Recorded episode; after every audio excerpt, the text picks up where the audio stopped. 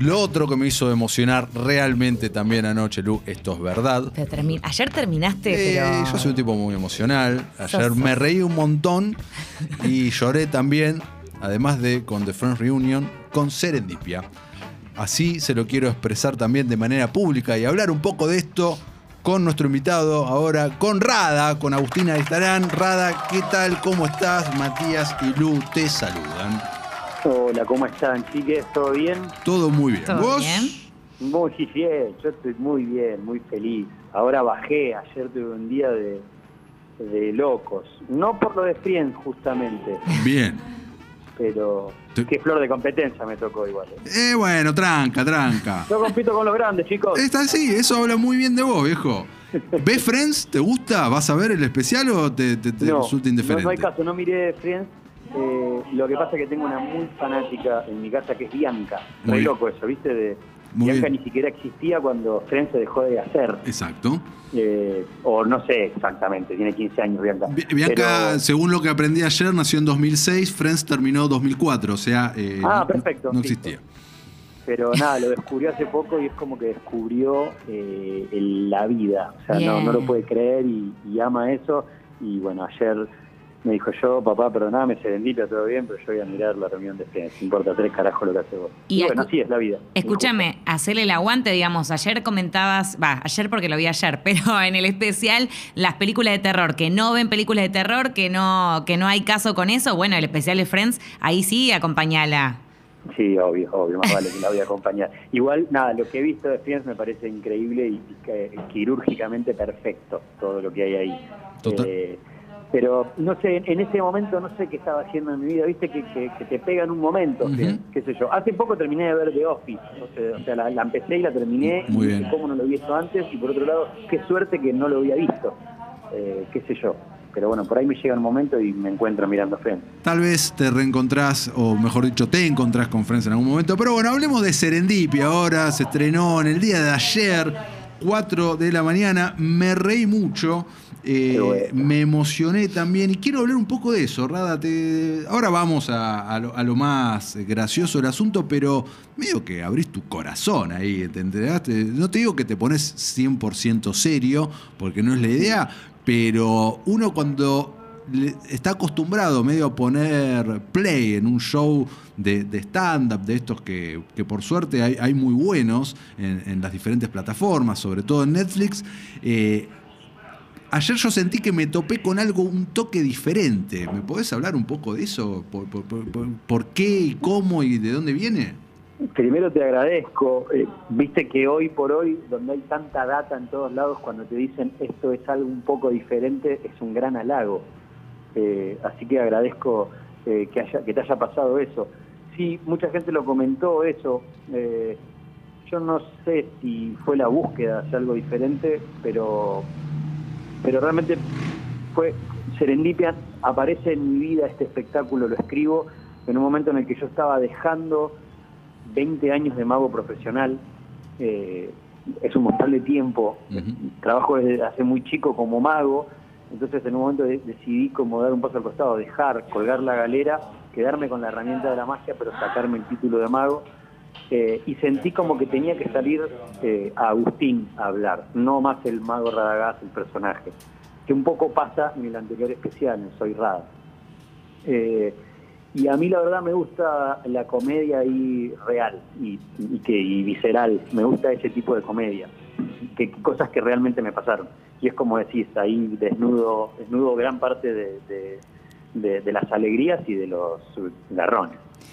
A mí una de las, de las cosas que más me gustó fue cuando, eh, cuando estamos con el tema del mago no coge. Me gusta. sí, hay este, hay como todo un estigma detrás de eso y como ciertos como estereotipos relacionados. ¿Cómo, cómo lo has vivido a lo largo de tu vida? Para mí esa parte fue toda una mentira, Rada, dale. No, no, no, no es mentira, no es mentira, eh, y te lo pueden decir todas las otras personas que han intentado, que, que le han intentado conquistarla a través de la magia. Eh, no, no hay chances, o sea, la magia no es re linda, es hermosa, pero no, no conquistás con la magia, eso está claro. Puedes conquistar por otras cosas, pero con la magia no, no, no atraes. Eh, este típico, el estereotipo, yo hablo mucho del estereotipo del mago, por supuesto que en la magia hay grandes valores y magos que no son machistas, pero si te pones a pensar un poco en la en el estereotipo del mago, hay, hay una, una cultura muy machista, muy muy de, nicho, de no te cuento, esto es mío y, nadie se entera porque yo soy muy grosso y muy capo. Eh, me sentía con la autoridad de, hacerlo también, de hacer una, entre comillas, denuncia a eso, eh, porque, porque nada, porque fui mucho tiempo mago. por, eso, por eso no hago chistes de pelado, por ahora, qué sé yo, cuando sea pelado Está muy bien. Yo pensaba que tal vez viste un cambio de paradigma. Ahora en este programa hablamos mucho, ¿no? Esto es cultura pop y qué sé yo. Después de Harry Potter, en un mundo post Harry Potter, eh, me parece que los magos tienen que empezar a coger ahora. Sí, eh, puede ser. había que preguntarle a las nuevas generaciones. A Harry le iba bastante bien. A Harry le fue bien, sí. Sí, pero lento, Harry, ¿viste? Sí, era lento, era bastante verde, sí, tenés razón. Lento. Para mí hay una historia con Ron que no se animaron a contarla. Hubiera sido hermoso. Bianca, que Bianca es muy Potterhead eh, y me dice, no, boludo, no, no. Y bueno, Eh, Rada, esto hacía, eh, así es el trailer y así arranca. Esto grabado en pandemia, sin público, risas agregadas. Primera pregunta tonta. Las risas que nosotros escuchamos, ¿vos las escuchabas mientras estaba grabando? Y la pregunta... La respuesta es no. La, respuesta es no. No volaba una mosca. Nada, ok. De hecho, las únicas personas que estaban en la sala era el elenco, mi equipo detrás de en, bambalinas eh, y, y los cámaras, que eran seis cámaras operadas por seres humanos. Y mm. la directiva era, no se pueden reír, o sea, no puede haber ruido acá. Las risas son agregadas, son risas reales del, del especial, porque se editó el especial, se contrató gente en un estudio, se les puso el especial y se les grabó las risas. Bien, me gusta mucho eso porque eh, había mucha sincro, sobre todo no las risas, había momentos que era un... Uh", y eso era, me pareció genial.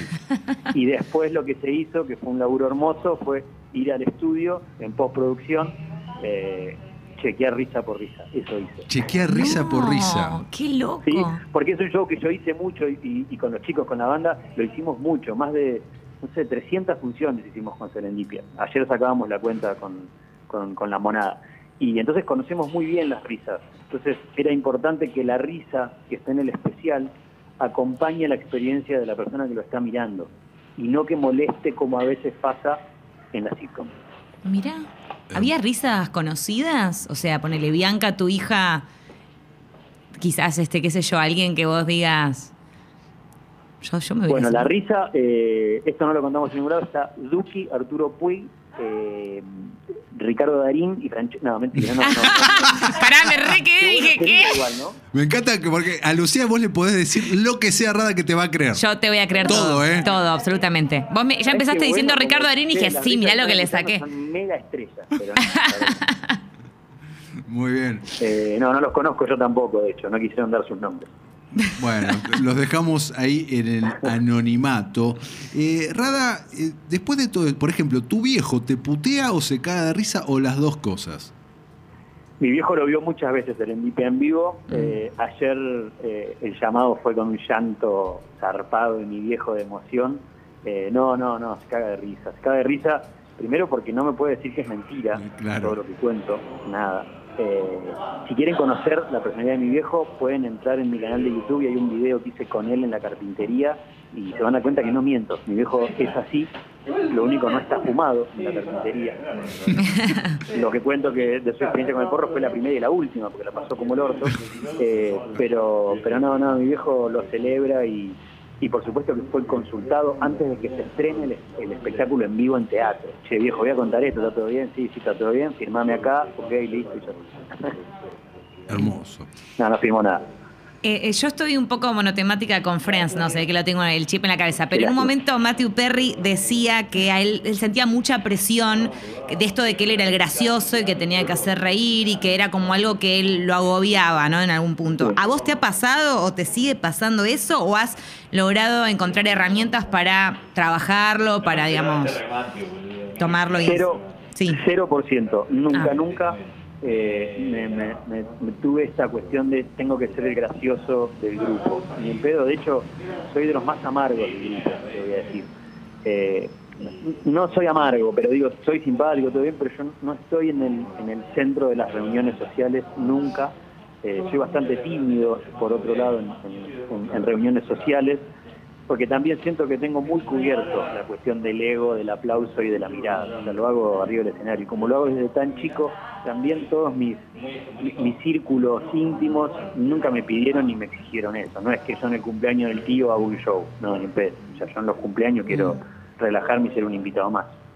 Así que no tengo como Maxi esa presión. Como Mati. Bueno, bien, pero está buena la comparación, ¿no?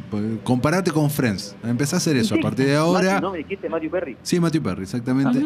Empezá a hacer eso, ¿no? Estrenaron el mismo día. Por eso digo, es Suma- más o menos estamos en la misma. Sí, sí, sumalo, sumalo a tu CV. Eh, Rada, ¿cómo, ¿cómo siguen estos días post estreno eh, en Netflix y demás? Podés contestarme una pelotudez absoluta, porque, viste, si fuese teatro, estás ahí pendiente de, eh, nada, espectadores, butacas que se llenan y demás. En el cine lo mismo. Eh, acá es distinto, es plataforma, en una pandemia ya alargada, con una cuarentena rara en este momento. ¿Cómo lo vivís desde ese lado?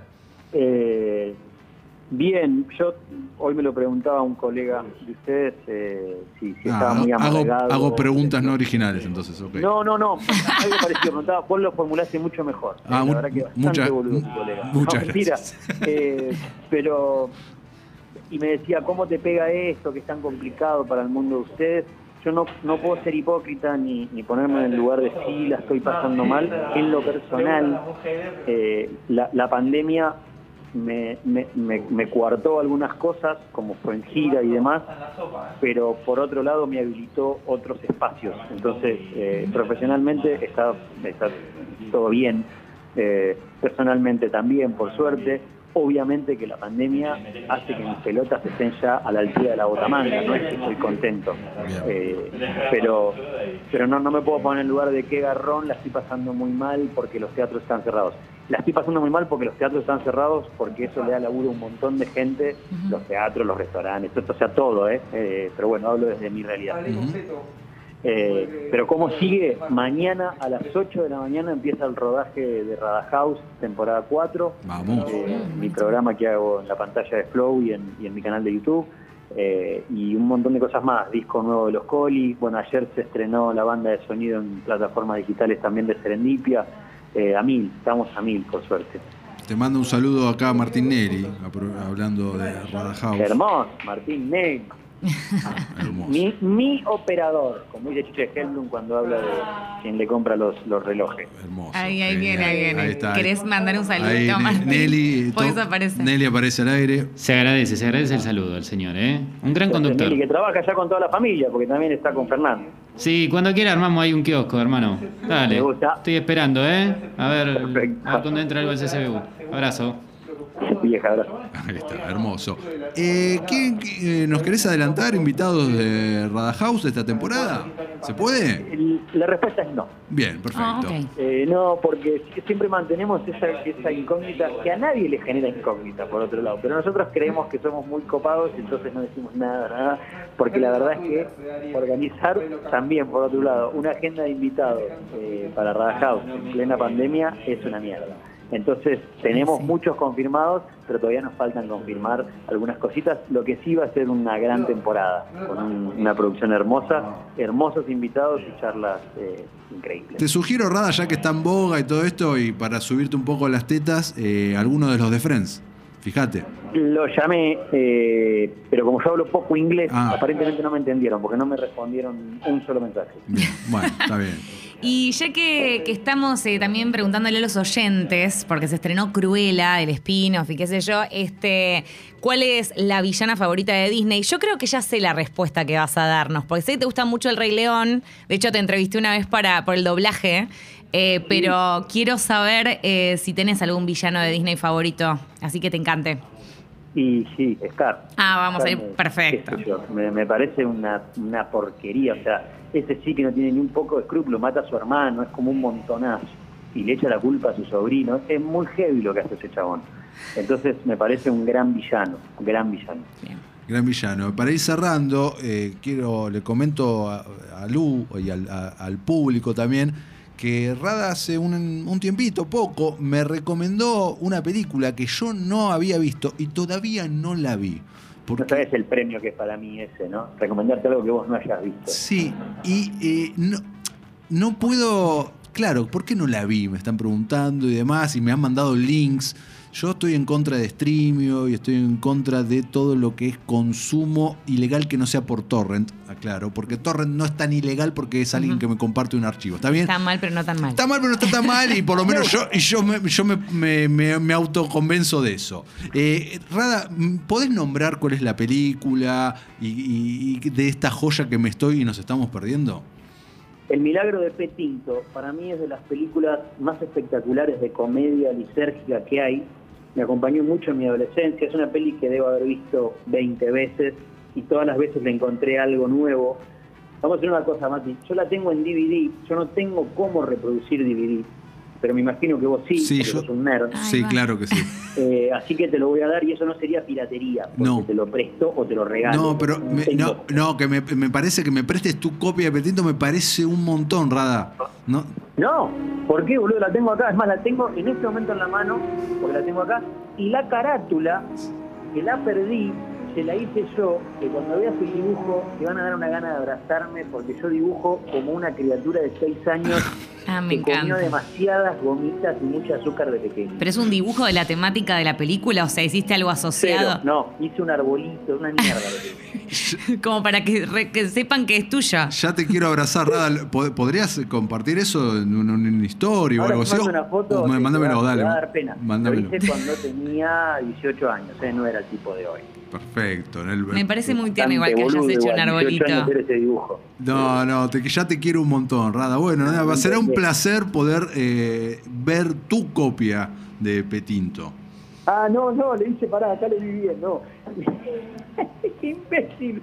Le hice una, una P y una botella de vino tinto al lado. ¿Ves que soy un Ah, bueno, pasamos del arbolito a la botella No, de. no, porque el arbolito es una que tengo al lado que es desde el jardín, que también hice la carátula yo. Me encanta. Me Que es parece mi otra película favorita, eh, pero más de drama. Esta. Hermoso. Rada, sos eh, hermoso. Te agradecemos un montón. eh, recomendamos muchísimo que vean Serendipia.